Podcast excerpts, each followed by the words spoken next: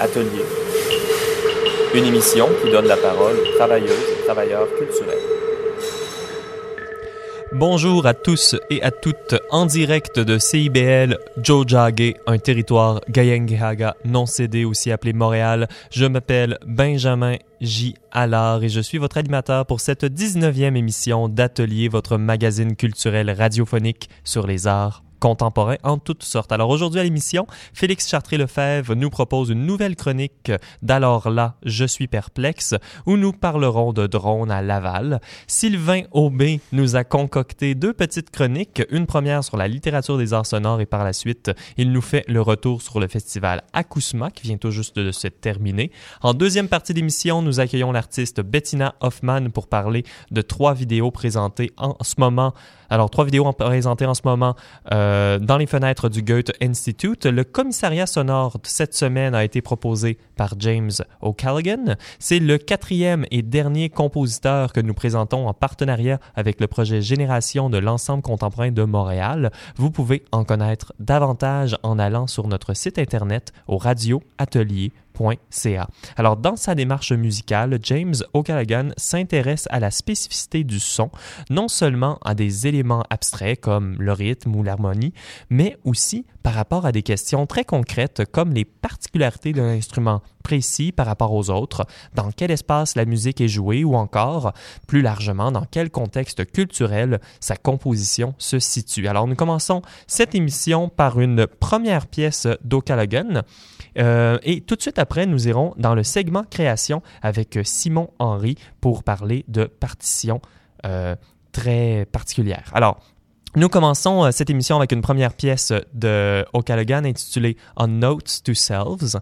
Il l'a écrite en demandant aux musiciens les particularités de leurs instruments. C'est un processus qui lui permis d'utiliser notamment le wolf tone d'un violoncelle. Alors ça, c'est un son qui est produit quand une note fait résonner les résonances naturelles d'un instrument. Alors cette note varie beaucoup d'un instrument à l'autre, mais aussi dans, un même instrument au fil du temps. Alors on écoute On Notes to Self de James O'Callaghan.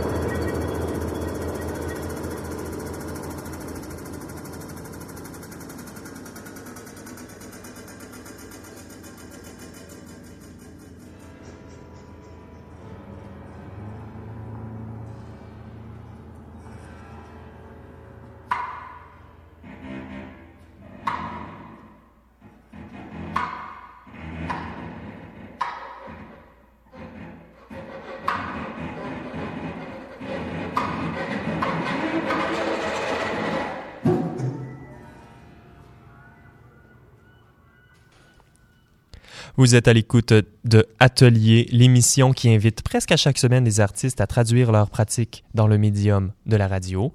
Et nous avons avec nous en studio pour notre segment création le compositeur Simon Henry. Bonjour Simon bonjour.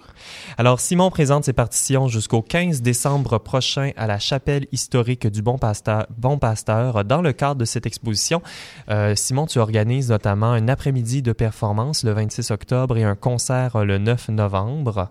Voilà. Et puis, euh, on va mettre toutes ces informations euh, concernant ces événements sur notre site internet au radioatelier.ca. Alors, Simon, j'aimerais, je pense qu'on devrait commencer par parler des partitions comme telles parce qu'ils sont, comme je disais en sommaire d'émission, très particulières. Alors, euh, tu as des, euh, des inspirations comme l'art visuel ou des techniques d'avant-garde. Est-ce que tu peux nous parler rapidement de ce qui t'a amené à développer cette pratique-là?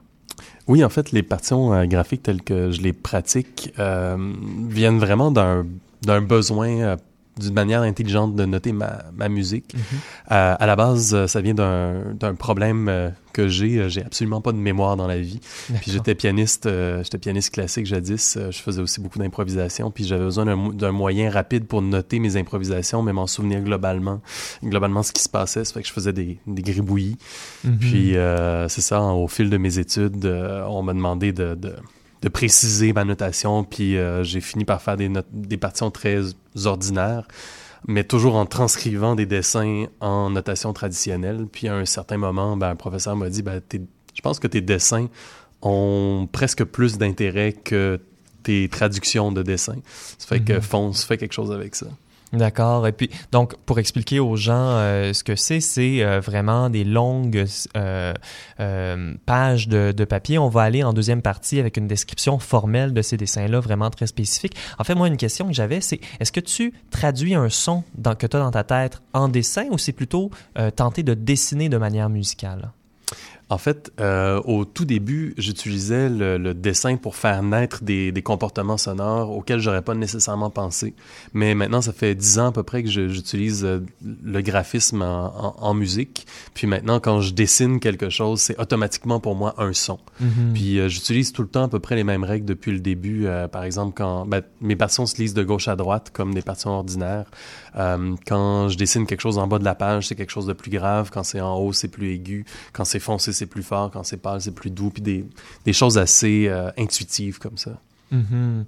Et puis, contrairement, par exemple, aux arts visuels euh, classiques, si on, on veut dire, les œuvres que tu crées sont faites pour être traduites ou interprétées par des musiciens.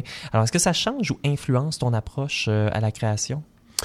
Euh, oui, ça s'est placé en fait au cœur même de ma démarche euh, depuis euh, quelque temps. En fait, l'idée, c'est que mes dessins sont une espèce de canevas de base qui servent à communiquer, entrer en relation avec toutes sortes de, de, de, de, personnes de différents milieux. À la base, c'était exclusivement pour des musiciens, mais maintenant, euh, ben, euh, justement, la, la partition dont on, on va parler euh, plus tard est est exposée en ce moment pour que le, le- les, les visiteurs qui, Mhm. euh, qui explorent la galerie puissent interpréter eux-mêmes dans leur écoute intérieure ce qu'ils voient. Donc, ça, mes partitions s'adressent euh, autant à ces gens-là qu'à des musiciens qui l'interprètent en concert. Ça peut être des musiciens d'un peu euh, toutes sortes de, de, de, de background. Ça, c'est aussi l'intérêt, je pense, de, de cette démarche-là. C'est que dépendant si je m'adresse à des musiciens plus classiques ou si je m'adresse à des musiciens qui sont plus formés en free jazz ou en improvisation libre, en musique actuelle, ben j'adapte euh, les, les, les notations que je mets par-dessus ma notation graphique pour euh, leur permettre d'être le plus possible dans leur zone de, spécification puis de, confort. euh. Mhm. Puis on a encore euh, un peu de temps avant d'aller justement faire une description formelle dans le cadre de ce segment création. Est-ce que tu peux nous parler un peu de ce qui va se passer à la- l'après-midi de performance et au concert?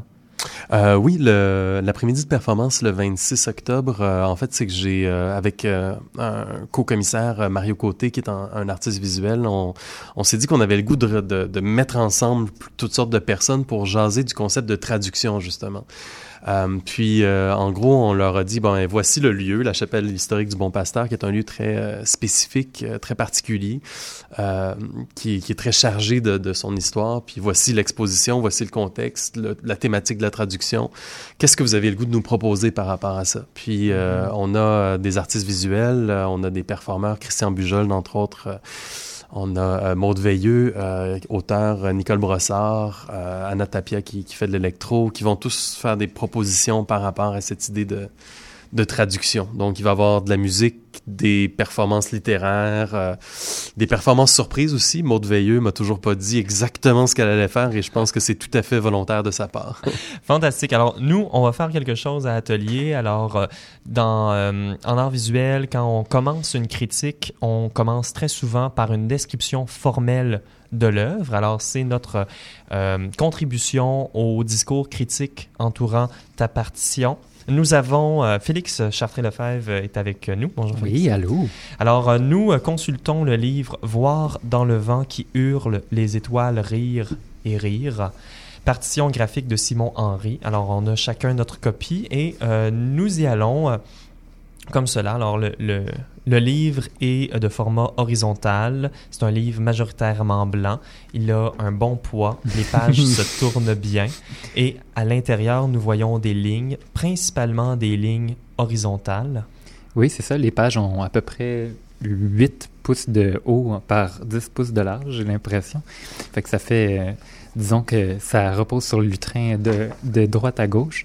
Et puis, euh, les traits, c'est principalement des traits euh, assez étroits, mais aussi il y a toutes sortes de, de traits qui deviennent assez diffus au, au courant que, que, qu'on défile les pages. Là. Il y a même euh, des régions qui sont plutôt effacées, disons, la ligne Oui. est effacée par le doigt. Tout à fait. On parle de peut-être un trait qui est fait au fusain, au pastel. Certaines pages euh, ne sont presque pas touchées par euh, le médium, d'autres sont en fait des formes répétées et complexes.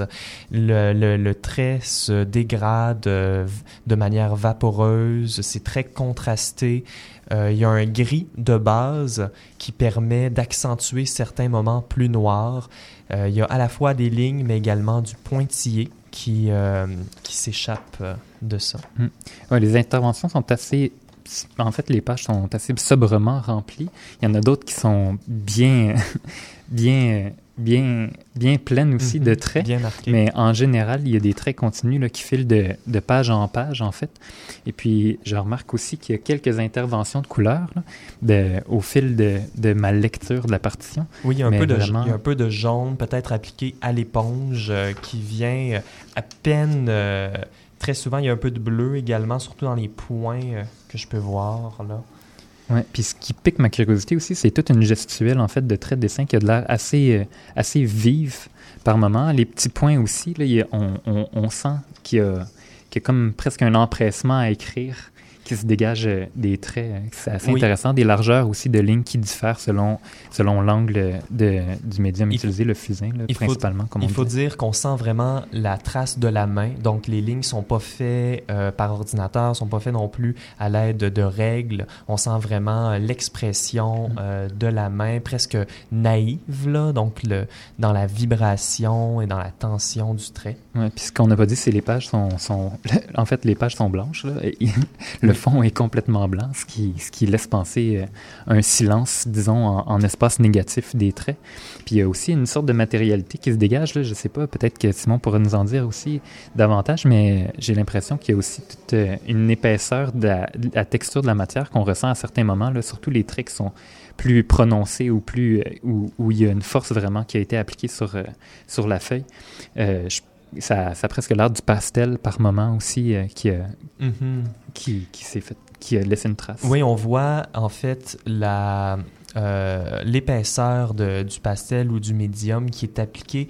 Moi, ça me faisait penser également à des plis peut-être ou des strates euh, géologiques qu'on peut voir dessinées sur la roche euh, qui continuent parfois sur des kilomètres là, euh, sur le lit d'une rivière ou un ruissellement par exemple. Oui, c'est vrai qu'avec euh, avec le format aussi des pages, il y a quelque chose du paysage qui se dégage assez facilement. Là. La métaphore est assez bonne aussi, euh, Benjamin. Même il y a quelque chose de vaporeux aussi, comme on, comme on disait, euh, des traits qui sont plutôt euh, ténus ou effacés, qui se qui vraiment s'imprègnent dans la page jusqu'à jusqu'à s'y s'y mêler. Il y a des traits aussi qui se mélangent, euh, comme il y a quelque chose d'assez venteux presque là, pour filer la métaphore du paysage puis de, de l'aérien.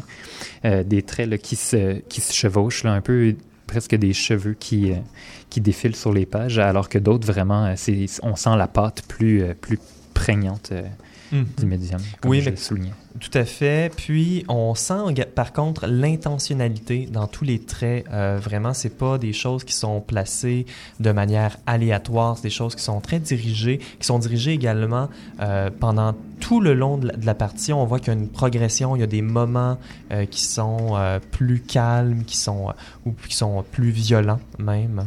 Oui, c'est ça. On, on se retrouve à même utiliser des mots musicaux pour... euh, on, fait, on fait des allers-retours euh, dans les, le- les vocabulaires spécifiques entre les, les arts, là, mais vraiment, il y a quelque chose d'assez rythmé, comme tu disais aussi, euh, même de page en page, il y a des pages plus remplies, moins remplies, mais on sent que, que c'est que c'est assez, euh, c'est assez bien réparti. Finalement, il y a, toute, Mhm. il y a une, une intelligence aussi de, de, de ce rythme-là entre, au fil de la partition. Alors, euh, c'était euh, notre description euh, formelle. Merci, Simon, de cette proposition et de cette partition. Ben, merci énormément de, d'avoir, de vous être prêté à l'exercice. C'est super intéressant du point de vue d'être à cette distance de vous écouter. euh. Alors, on a justement un extrait d'une des compositions euh, de Simon Rie. Alors, c'est justement la pièce euh, Voir dans le vent qui hurle les étoiles rire et rire. Alors, c'est une version qui incluait également des éléments de natation plus traditionnels par Yannick Plamondon. Et on va inclure toutes les informations relatives à cette pièce-là sur notre site Internet. Nous l'écoutons à l'instant.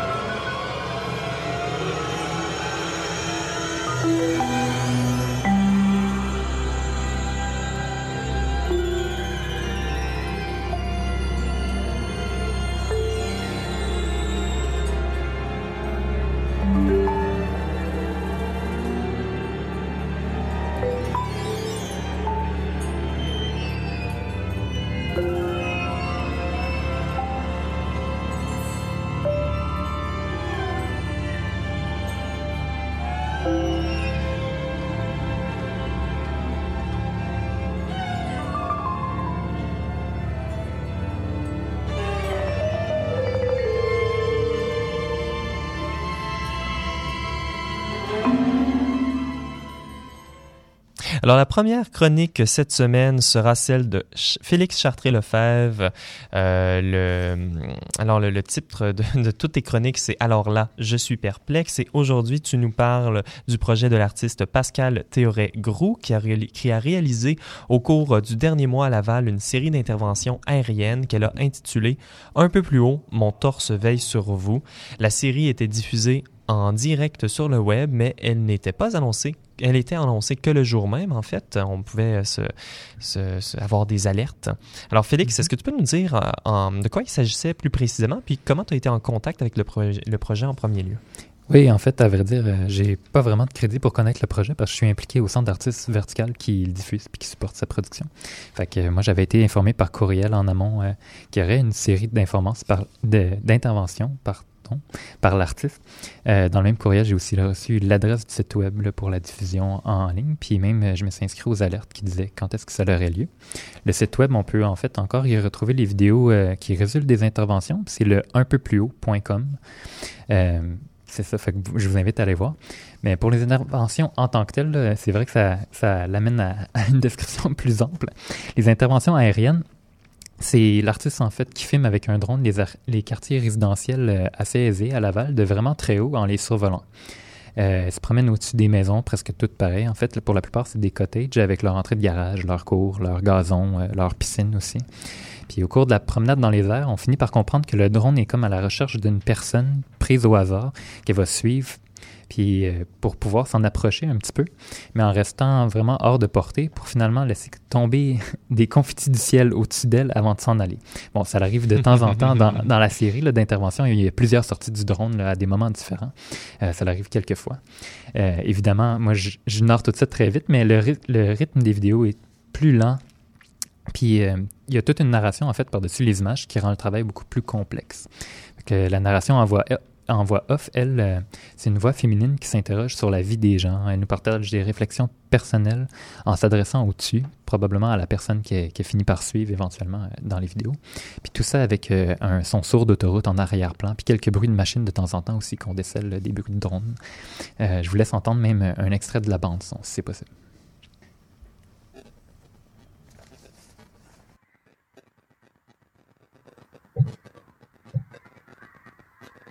Je sais qu'il faut se mêler de ses affaires.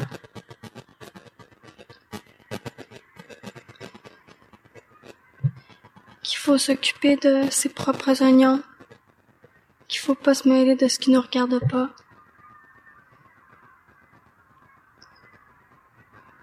Mais je voulais essayer quelque chose.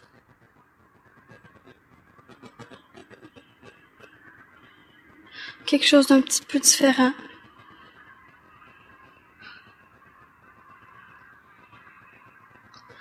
Je sais que vous aimez ça, les choses différentes.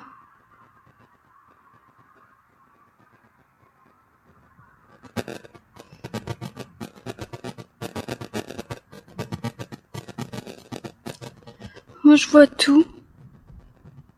Tout le temps. Partout. Mais en même temps, je pense que je vois rien.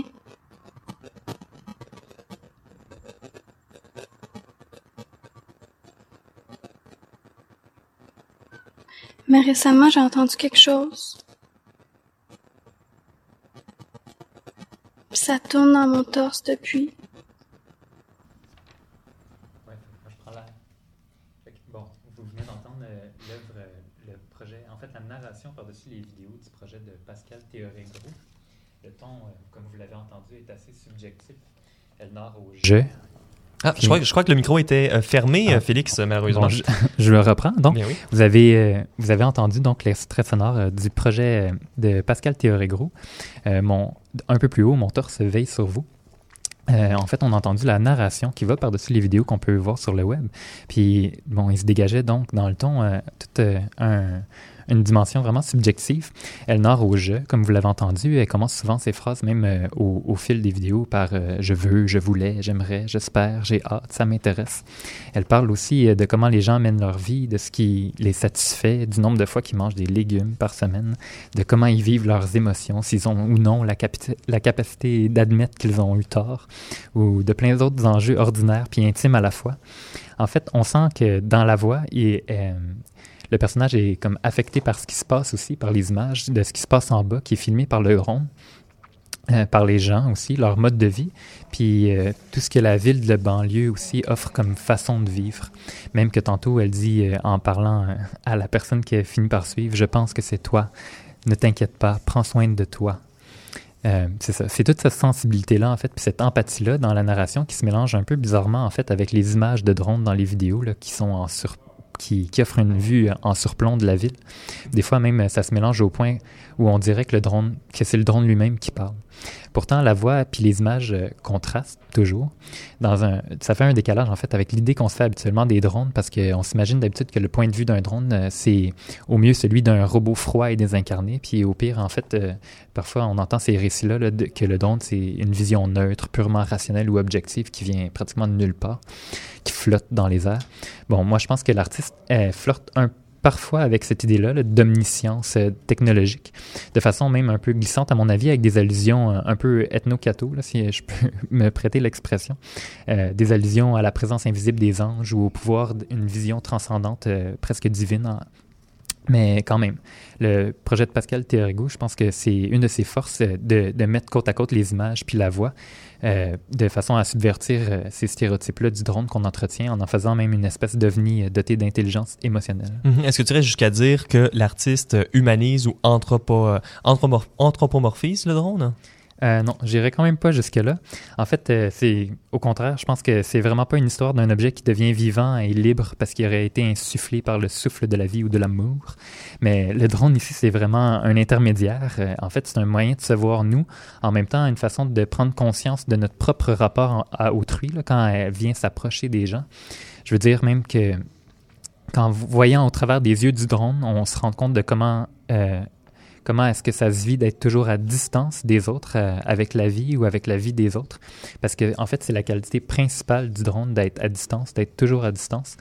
Même quand le drone essaie d'aller vers une personne de faire pleuvoir des confettis au-dessus d'attirer son attention c'est euh, quand le drone en fait tente d'entrer en contact avec les gens ça peut juste être à distance il reste dans les airs toujours. Sinon euh, sa caméra toucherait le sol où il risquerait de faire peur en fait aux gens euh, sinon de se faire casser simplement puis même après, euh, dans, dans les vidéos, euh, le drone s'en va carrément quand il a approché les gens. Mais ça fait, ça fait toute une, ça fait toute un, une, un, Un contraste. un, un contraste spécial en fait. C'est comme euh, d'avoir de l'empathie dans l'anonymat. C'est c'est aussi, ça interroge vraiment le rapport à l'autre, l'étrangeté, mais pas l'inconnu ni euh, la neutralité, ni, euh, d'un point de vue objectif, disons, d'interaction Mhm. entre les gens. En fait, c'est ça, au final, pour moi, le, projet de Pascal Théorégro, c'est vraiment une réflexion sur comment est-ce que ça prend des intermédiaires pour avoir un rapport avec autrui ou pour rentrer en contact avec les autres.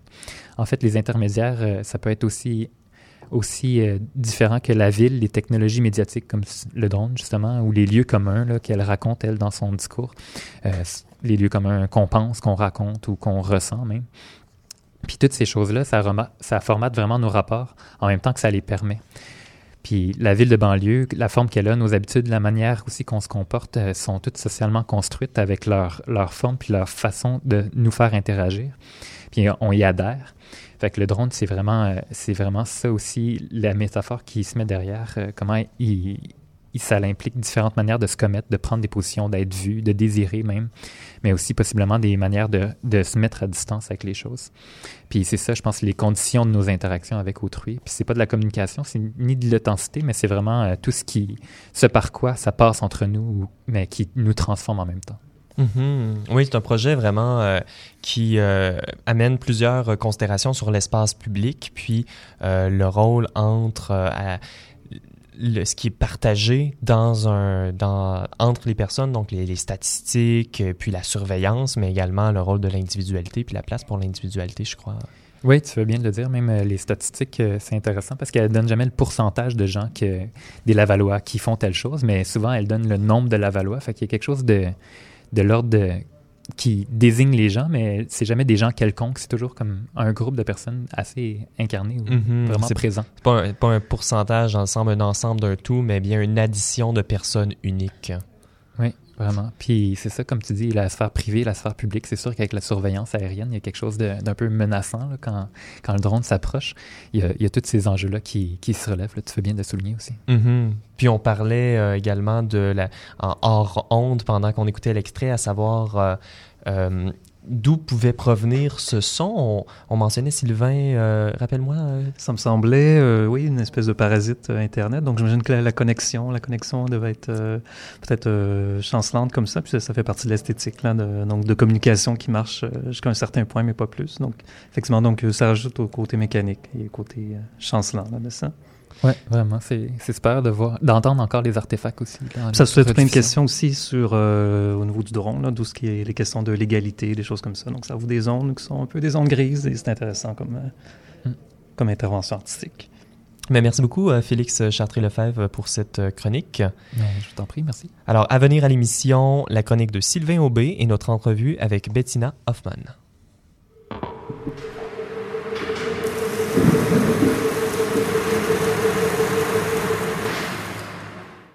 Drôlement indépendante. CIBL.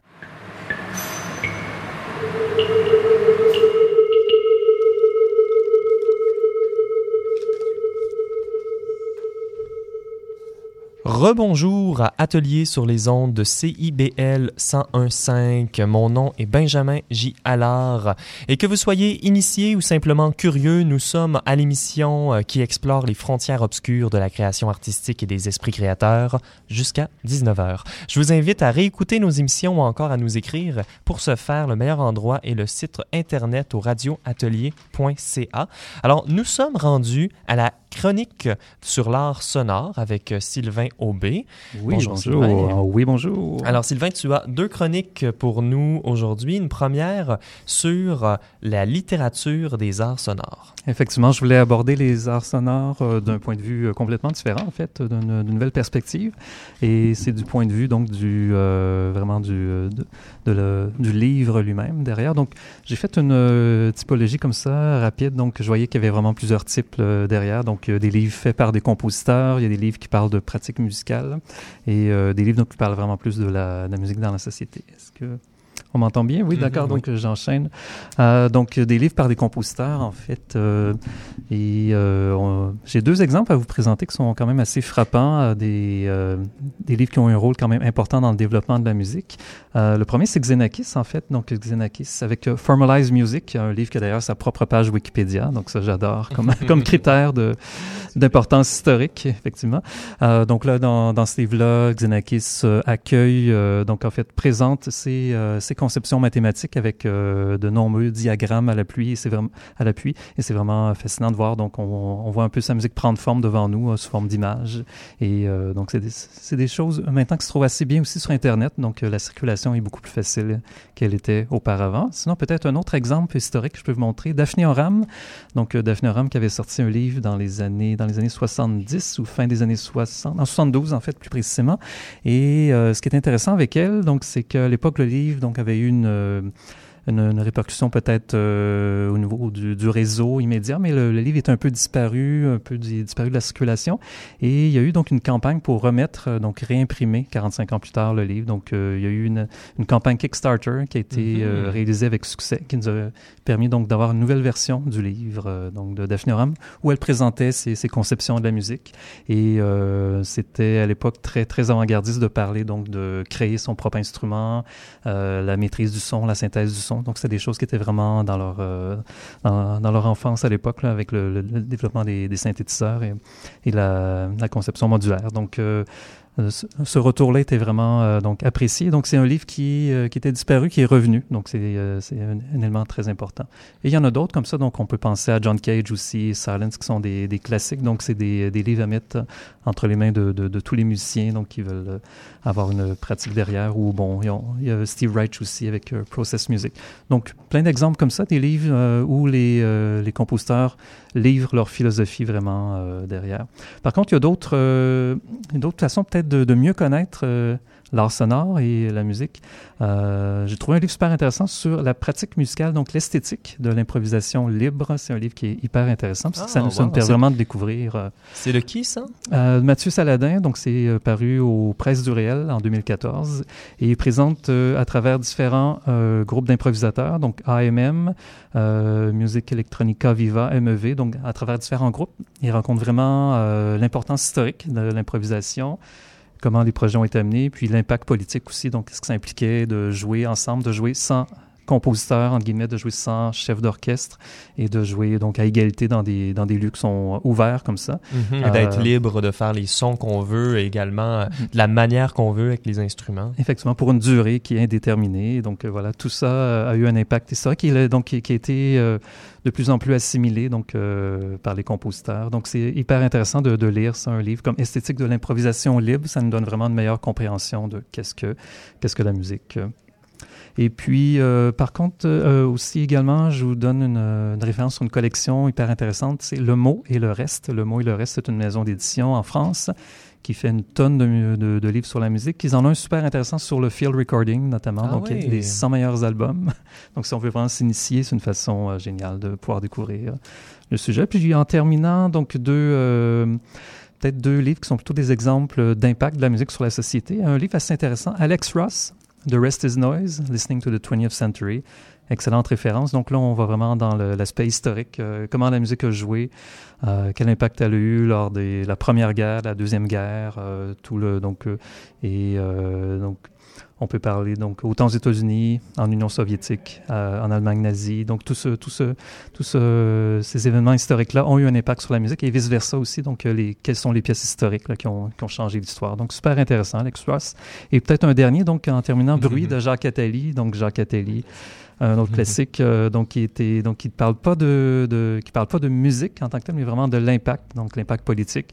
Qu'est-ce que ça implique de pouvoir euh, pouvoir faire du vacarme, donc euh, le côté le côté violence de la musique aussi, le côté pouvoir, donc qui est, qui est attaché derrière. Donc lui, il voyait tout plein de, de, de prédictions aussi, donc il voyait, selon lui, la musique qu'on voit actuellement, c'est vraiment l'avenir, donc ça, ça, ça annonce vraiment les sociétés, la société à venir, donc le, le, type de musique qui nous qui nous entoure. Donc tout ça est très euh, intéressant au niveau du livre et ça nous mhm. et peut-être en terminant donc sur le euh, je pourrais nommer des, des multiples exemples mais c'est vraiment euh, intéressant de voir au-delà de des livres qui sont strictement soit des répertoires de musique soit des, des, des guides pour comment comment créer l'œuvre comment créer la musique mais vraiment aborder l'aspect philosophique. La littérature euh, des arts sonores. Ben, merci beaucoup, euh, Sylvain, pour ce bref euh, aperçu. On a l'impression qu'on a juste effleuré la surface. On invite les auditeurs, si vous avez des œuvres à nous proposer, des lectures qui recoupent cette littérature des arts sonores, de nous contacter au radioatelier.ca. Ça va nous faire plaisir de vous lire et d'accumuler d'autres ouvrages sur cette liste-là. Et tu nous parles parle également du festival Accouchement, mais avant, il y a un court extrait. Qu'est-ce qu'on va entendre, Sylvain? On va entendre Francis Demont. Francis Demont, la pièce Phonurgie, qui, donc Francis Demont qui était présent à Acousma. Donc, je vous parle après l'extrait.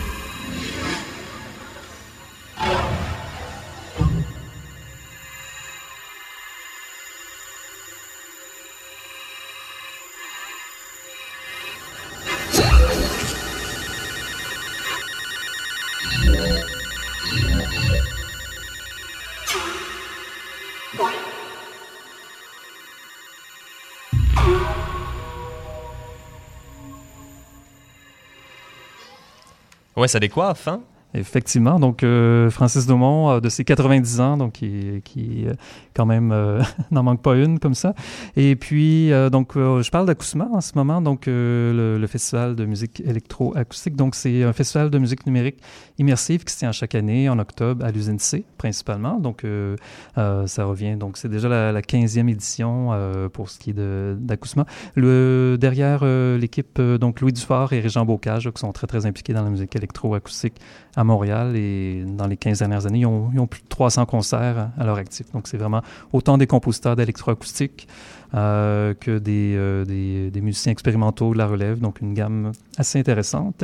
Et derrière Acousma, donc il y a le mot acousmatique, donc la principale orientation du festival, ça a toujours été euh, l'idée de faire écouter la musique en elle-même, donc les gens puissent vraiment fermer les yeux, s'imaginer la musique, donc avec les yeux fermés, se, se, faire leur propre cinéma. Donc cette notion d'acousmatique, ça vient vraiment de, mhm. De, ce une, cinéma. Une qualité sonore supérieure, un, un contexte pour l'écoute comme tel. Exactement, c'est toujours très impressionnant de, donc, quand on découvre ce genre euh, de, de musique-là, donc de le voir dans des conditions optimales. Et puis, euh, il y a des gens donc, qui, qui ont vraiment embarqué donc, lorsqu'ils ont pu euh, expérimenter cette, euh, cette façon de, de voir les, les, spectacles. Donc, euh, le, ça vient tout juste de se terminer à Kousma, mais je, je tenais à vous en parler quand même, puisque euh, donc, Acousma fait des événements à l'année maintenant, donc à peu près tous les mois. Ça se tient souvent au, euh, Jésus, euh, donc une salle qui s'appelle maintenant Le Vivier, en fait, donc un, regroupement d'organismes en musique qui s'appelle Le Vivier, qui s'est installé, donc Jésus, tout près d'ici, au coin de René Lévesque et Parc, si je ne m'abuse. Et donc, c'est endroit-là. Donc, au Jésus, euh, on va trouver d'autres concerts, mais aussi à l'usine C, à la SAT et d'autres endroits. Euh, donc, on a eu des artistes comme euh, ben, Myriam Blo, Philippe Vandal qui présentait Monique Jean, euh, l'ensemble d'oscillateurs de l'Université de Montréal. C'est un concert très intéressant. Mais j'ai eu la chance de voir Francis Daumont qui nous a présenté, donc qui est venu faire une rencontre avec le public. Donc, Francis mm -hmm. Daumont qui a enseigné à la faculté de musique entre 80 entre 80 et 96 à Montréal et donc qui vit maintenant en France, mais c'était très émouvant donc de voir raconter son histoire, son histoire musicale, mais aussi voir donc le donc à la fois les, euh, la, les la, première bobine à fil, donc il avait physiquement là, le, le, premier ruban qu'il avait fait en, oh, wow. dans les années euh, voire même 50 et avant, donc euh, l'ancêtre de, de, la bobine elle-même, mais aussi donc l'aspect peut-être plus ludique. Donc les, il présentait des œuvres, notamment donc des, euh, des hommages qu'il faisait pour les fêtes à ses amis compositeurs. Donc c'est ces birthdays, euh, ces pièces birthdays, donc des, des courtes pièces pour euh, dédiées à des compositeurs, là, pour leur souhaiter bonne fête, par exemple. Et donc en terminant pour Acousma, donc on surveille les. En fait, il y a plusieurs séries. Donc il y a une série qui s'appelle Electroshock notamment, puis une autre qui s'appelle Soundwitch. Soundwitch. Donc si vous allez euh, sur acousma.ca, vous allez trouver tous les prochains événements liés euh, à ce festival qu'on voit de plus en plus. On pourrait rajouter également des notes sur notre site internet. Alors nous allons maintenant en musique euh, avec une autre pièce du compositeur James O'Callaghan ayant pour titre Xino, juste avant notre conversation avec Bettina Hoffman. Alors dans la pièce Xino, O'Callaghan a demandé à une chanteuse d'écouter des sons environnementaux, surtout composés de cris d'animaux et en temps réel de les imiter avec sa voix. Alors cette pièce fait suite à l'intérêt de O'Callaghan pour les particularités spécifiques des sons. Je tiens à dire que certains sons ont également été manipulés électroniquement. Alors bonne écoute.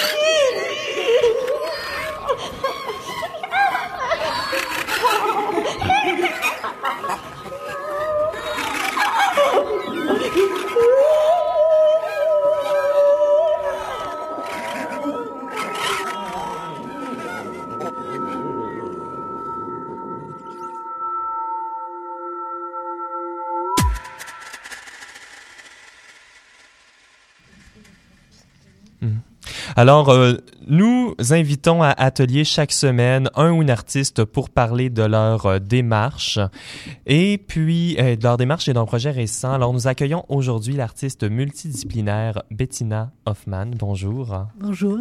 Je suis très heureux de t'avoir à l'émission. Alors, Bettina, tu présentes jusqu'au 23 décembre 2018 trois vidéos dans les fenêtres du Goethe Institute. Alors, il y a d'abord Hold On de 2015, Drain de 2012 et Silent Office de 2016-2018. Euh, Alors, mais tout d'abord, bravo pour l'exposition. Merci. Alors, c'est des vidéos, euh, souvent avec très peu de montage, souvent des plans séquences qui filment des personnes posant certaines actions. Alors, pour nos auditeurs qui connaîtraient pas euh, ta pratique, est-ce que tu peux nous parler un peu du type de mouvement que tu recherches ou de quand tu travailles avec les danseurs ou les performeurs? Ok, grande question. Euh, donc, euh, oui, je travaille avec des danseurs depuis 2012. Euh, dans Drain, c'est la première vidéo que j'ai faite avec des danseurs. Et avant, j'ai travaillé avec des gens dans une situation euh, plutôt euh, domestique. Et j'ai parlé toujours des constellations entre les gens. Donc, il y a juste des personnes dans, dans une pièce. Donc, il y a un peu une approche sculpturale aussi. Euh, la distance entre les gens, proximité, distance, comment ils sont euh, posés, est-ce qu'ils se voient, est-ce qu'il y a quelqu'un à le dos vers les autres. Et donc, euh, pendant une résidence à New York, j'ai travaillé avec les danseurs. Et euh, là, j'ai vraiment développé plus un travail expérimental avec les danseurs. J'ai des idées pour des, des actions, ou des, et je donne des tâches faire ça et ça mouvement. Et après, j'ai, des fois, j'ai aussi, euh, j'ai introduit des règles ou des interdictions. Donc, tu peux faire mhm. ça et ça. Mais euh, à New York encore, c'était plus euh, un peu encore différent. Donc là, j'ai euh, fait Drain. Et Drain, c'est, c'est filmé des, en bas. Il y a trois danseurs qui sont euh, debout. Ils font un mouvement un peu comme danse, euh, bataille. On ne mhm. sait pas. Ils, se, ils, se poussent, ils se tirent. Et la caméra est vraiment en bas. Donc on voit, c'est un, point de vue assez euh, inhabituel. Et aussi, après un certain temps, des danses en ronde, mhm. mais un peu bizarre. Il y a une personne qui, qui poussait vraiment vers la caméra et là on réalise que entre la caméra et les danseurs il y a un, plan d'eau et donc quand la personne euh, monte on voit des gouttes d'eau qui tombent dans l'eau et ça ça fait une distorsion d'image parce que la mhm. caméra euh, va à travers, euh, voit à travers. Et euh, ça, je trouvais intéressant parce qu'il y a déjà, euh, la caméra crée déjà une distance entre les danseurs et, la, et le, le, spectateur. Comme on peut parler aussi plus tard de la euh, relation entre performance en direct et mm-hmm. euh, vidéo, mais là, il y a toujours une distance. Et euh, avec l'eau, il a même une deuxième distance. Et là, c'est comme euh, une deuxième, comme une... une, une Des niveaux. Y a, y a, et, et là, et avec le, quand le, le lot euh, fait la distorsion de l'image, on, on, est beaucoup plus euh, conscient de ça, mais aussi L'effet, c'est qu'on on oublie, non, on, on, est mélangé. Est-ce que les danseurs sont dans l'eau? Est-ce que je suis dans l'eau? Et donc, et ça, c'est... Euh, on est plus sûr de l'espace dans lequel les danseurs et même nous, on se retrouve comme spectateurs. Oui, oui. Yeah. Et, et aussi, euh, j'ai... Normalement, j'ai une plan euh, assez approché des danseurs, donc c'est comme euh, on est très proche et ça c'est aussi ça donne une intimité. Euh, et aussi, euh, donc, ça fait un cadre qui est très serré. Mhm. Donc, ça, c'est aussi une, une, grande contrainte pour les danseurs parce que je veux une image qui est très, vraiment remplie des, actions, des, des, des, parties des corps. Et euh, parce qu'il y a toujours un cadre, donc euh, ça, ça donne aussi des, des restreintes pour les danseurs. Tu peux bouger comme ça, mais pas trop là-bas. Donc, ils sont pas très libre, mais le cadre euh, termine ça, c'est un peu dans toutes les vidéos, aussi dans la vidéo Silent Office. J'ai vraiment, ça c'est un peu différent parce que la caméra est par terre et les gens ne bougent pas. Ça c'est la mhm. première fois que la caméra bouge pas. aussi pour euh, Drain, j'ai oublié, la caméra est en bas, mais elle tourne aussi très lentement. Sur son axe. Oui, yeah, oui c'est ça. Donc, et ça, ça donne aussi toujours comme il y a toujours un changement. On n'est pas très conscient de ça, mais, c'est quand même là. Et Silent Office est différent, mais il y a aussi le cadre est très, très fort. Donc, les gens rentrent, ils sont limités par le cadre. Le cadre est euh, vraiment calculé pour que tout est visible, Mhm. et, mais aussi tout est l'image est remplie. Oui, il faut dire également que Silent Office présente une espèce euh, d'espace un peu incertain avec plusieurs chaises. C'est peut-être le, hum, une, euh, une vitrine qui donnerait à, à- à une rue. Et est-ce qu'on est-ce qu'on peut parler un peu de Oui, oui, oui, l'espace qui est créé? Puis, puis parce que les œuvres sont présentées dans les fenêtres du Goethe Institute. Mhm, mhm. Alors, je demandais euh, voir ces œuvres-là dans un contexte public. Comment ça a changé la relation euh, entre les œuvres puis Oui, il y a plusieurs choses. Donc, pour, pour exemple, pour Silent Office, le point de vue de la caméra qui est par terre, on voit le, maintenant le, vit- le vidéo dans, dans la vitre, et donc ça donne un peu le même point de vue de quelqu'un qui passe. Mhm. Et ça, c'est intéressant. Les gens sont plus grands qu'en réalité, mais aussi il y a un, un doublage un peu comme on regarde euh, dans une fenêtre, mais on est dans un, on, on voit un espace qui a une fenêtre en arrière. Et aussi, à un moment, il y a quelqu'un. Donc, l'espace est très euh, blanche. Donc, c'est, un, un espace vide, des, des chaises blanches, beaucoup de chaises, comme ça a l'air comme un entrepôt de chaises. Mais il y a aussi de, la fenêtre est cachée, mais non, c'est pas caché. Il y a des, des, Des rouleaux, rideaux, euh, ouais. des rideaux, yeah, donc blanches aussi. Donc, tout, euh, tout est très éclairé, blanche. Et à un moment aussi, quelqu'un ouvre ça. Donc, on voit vraiment, c'est une rue en arrière. Mais donc, c'est assez froide aussi comme ambiance. C'est pas un bureau, c'est comme vraiment bizarre. Mais les gens, ils sont là comme ils sont habitués. C'est comme ils, ils, ils- bougent sur les chaises, ils, font des choses. J'ai- J'aimerais parler justement des mouvements dans la performance, parce que surtout dans, dans Silent Office, mais également dans toutes les autres performances, euh, les performeurs, les personnes qui sont filmées s'engagent dans des mouvements qui semblent pour eux relativement normal. Il y a très peu d'expression faciale, sinon complètement enlevée, mais le mouvement est déconstruit et changé. Alors, euh, oui, que- quel genre de qualité de mouvement euh, ou quelle est, quelle la relation entre les personnes Oh, ça c'est. je ne sais pas. Mais euh, euh, moi, des, des moi, je suis intéressée de trouver des mouvements qui sont ambigus, Mhm. euh, où on ne sait pas qu'est-ce qu'ils font vraiment. Des, des fois, ils ont juste une, une tâche assez facile de, de traverser les chaises. Et, par exemple, s'il y a un sac de plastique avec des trucs remplis, oublie, oublie ça, juste passe, c'est, c'est, et le sac tombe, c'est pas grave. Donc, c'est, c'est voulu, c'est un peu comme, euh, et aussi des gens qui se traversent, et des fois, il y a un conflit qui se crée. Deux personnes prennent le même chemin, et seulement, il faut trouver une façon de, de euh, contourner l'autre. Dans Silent Office, c'est aussi comme, euh, j'ai vraiment, dans ce cas, j'ai donné, par exemple, pour la personne qui est sur une chaise euh, des, des bureaux, je trouve intéressant aussi les chaises parce que c'est comme une, comme une chaise roulante pour moi. Donc, il y a une personne qui, qui fait des mouvements qui sont restreints, comme s'il veut. J'ai donné cette image comme tu veux prendre quelque chose, mais il y a quelque chose dans ton corps qui te retire. Donc, il y a Une tension a- qui est créée? il y a tension, mais aussi comme c'est un peu contradictoire. Donc, tu veux prendre le verre d'eau qui est juste là, mais il y a quelque chose dans ton bras qui, qui te Retire. fait retirer. Donc, mais il n'y a pas de verre d'eau, mais, mais juste comme, et ça, ça fait des mouvements assez bizarres déjà, et ils tournent, en même temps, ils tournent sur la chaise. Et les autres font des choses aussi. Il y a une personne aussi sur une chaise qui essaie de, de euh, bouger les bras aussi un peu dans cette façon et ça a l'air comme c'est un oiseau qui veut voler. Euh, mais c'est tout est lent et a aussi une euh, danseur des boutons. Elle fait ses, ses propres mouvements, elle fait souvent, elle, elle, elle, elle traverse le- l'espace par terre très lente et très, mais très précise, très comme, très, ça a l'air comme, c'est normal, elle fait ça, c'est correct. Oui, oui. Donc c'est pas bizarre, c'est pas c'est pas fou, c'est c'est juste la normalité dans cet espace.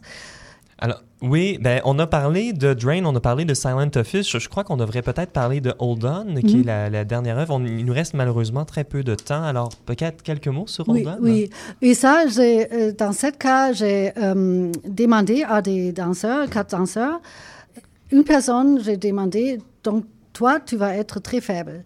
Donc, tu es en train de tomber. Et les deux autres, j'ai demandé de la tenir, la personne, Mhm. debout, mais sans utiliser le bras. Et le, les bras, ça, c'est le plus euh, instinctif pour- il y a- il y a commun. Donc, c'est interdit. Et ça, ça donne déjà une, des bizarres, euh, des mouvements vraiment bizarres parce qu'ils poussent la personne et ils, ils travaillent aussi ensemble, c'est nécessaire.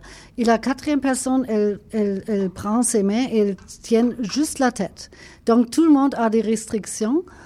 Et à un moment, il, il change. Quelqu'un d'autre devient euh, faible. Et ça, c'est tout. Euh, il peut pas parler, donc il peut pas coordonner en parlant. Donc c'est toute une, une euh, sensibilité avec le corps, la peau, pousser, tenir. Une communication Et- non verbale entre yeah. les performeurs. Et le- les résultats, je trouvais vraiment intéressants. C'est c'est comme, des fois, c'est vraiment comme très proche, très intime, euh, sensuel. Des fois, c'est plus violente. Et tout ça, c'est comme, euh, donc, c'est vraiment une recherche, c'est très expérimental. Donc, j'ai, donné des, des indications et on a développé ça pendant des mois pour arriver à ce euh, truc. Et ça, c'est pour moi, à la fin, c'est, à la fin, je peux penser qu'est-ce que ça veut Mhm, dire? C'est oui. comme un organisme qui, euh, qui bouge et il y a une membre qui est malade ou quelque chose et donc les autres sont obligés de la tenir sinon tout tombe, tout est, euh, tout va, rien fonctionne. Et aussi dans ce cas, euh, l'espace est, est blanche, les euh, normalement, les, mes acteurs sont habillés en euh, vêtements des, des office, euh, des, des, Mhm. Pastel, très simple. il y a- et aussi très ordinaire. Oui. Très, euh, et aussi dans le cas des hold-on, c'est c'est plus coloré. Que donc ça a l'air que c'est quand même quelque chose assez euh, euh, joyeux, euh, Mhm. mais le mouvement est tellement bizarre et ça, je trouve, c'est toujours intéressant. La même chose avec le, vêtement, ça, joue contre les mouvements qui sont un peu fous, euh, bizarres, euh, étrangers. Alors, j'espère qu'on a donné envie aux auditeurs de passer par euh, Saint-Laurent et Ontario pour passer devant le Goethe Institute. Les œuvres de Bettina Hoffman sont présentées jusqu'au 23 décembre. Merci beaucoup, Bettina, pour avoir, euh, pour être venue parler de la recherche. Alors, c'est déjà tout ce qui conclut notre émission, notre 19e émission d'atelier. Merci d'avoir été des nôtres. Si vous voulez réécouter toutes nos émissions, vous pouvez trouver plus d'informations sur les sujets que nous avons abordés aujourd'hui au radio, euh, radioatelier.ca. J'aimerais remercier à la mise en onde cette semaine Geishan Armandaris ainsi que toute mon équipe qui a rendu cette émission possible. Alors on se quitte pour euh, on se quitte sur une dernière pièce de James O'Callaghan. Alors avec cette pièce qui s'intitule Among Am A c'est avec cette pièce, il a exploré une fusion entre des sons, des espaces et des actions qui ont une connotation musicale et d'autres qu'on retrouve également dans une salle de concert, mais qui ne sont pas habituellement considérés comme faisant partie de la musique, c'est-à-dire des quintes de tout, le couinement des chaises ou encore le bruissement de papier. Alors, sur ce, je vous dis à la semaine prochaine.